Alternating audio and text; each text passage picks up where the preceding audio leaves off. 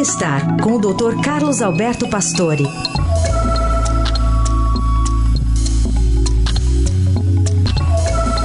Doutor Pastore hoje fala sobre a dança como terapia, também bem, fazendo bem para a saúde. Bom dia, Carol. Bom dia, Heisen.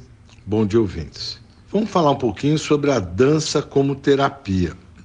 Os trabalhos começam a mostrar os benefícios da dança, os quais já conhecemos há décadas.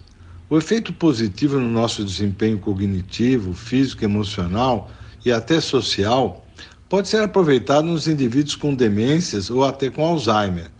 Os especialistas explicam que além da atividade física, ela fornece um espaço para mostrar aspectos da nossa personalidade, que podem estar enterrados ou desestimulados por motivos pessoais ou culturais. A psicologia já mostrou que as nossas experiências estão guardadas no corpo e assim a dança pode liberar algo que fica reprimido no nosso músculo.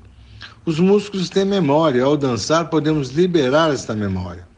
Várias experiências com pacientes em hospitais psiquiátricos, principalmente com esquizofrenia, mostram redução dos sintomas. Os idosos, dependentes também tiveram benefícios.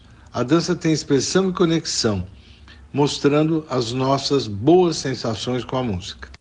Muito bem, doutor Pastore volta na segunda-feira ao Jornal Eldorado, 6h57.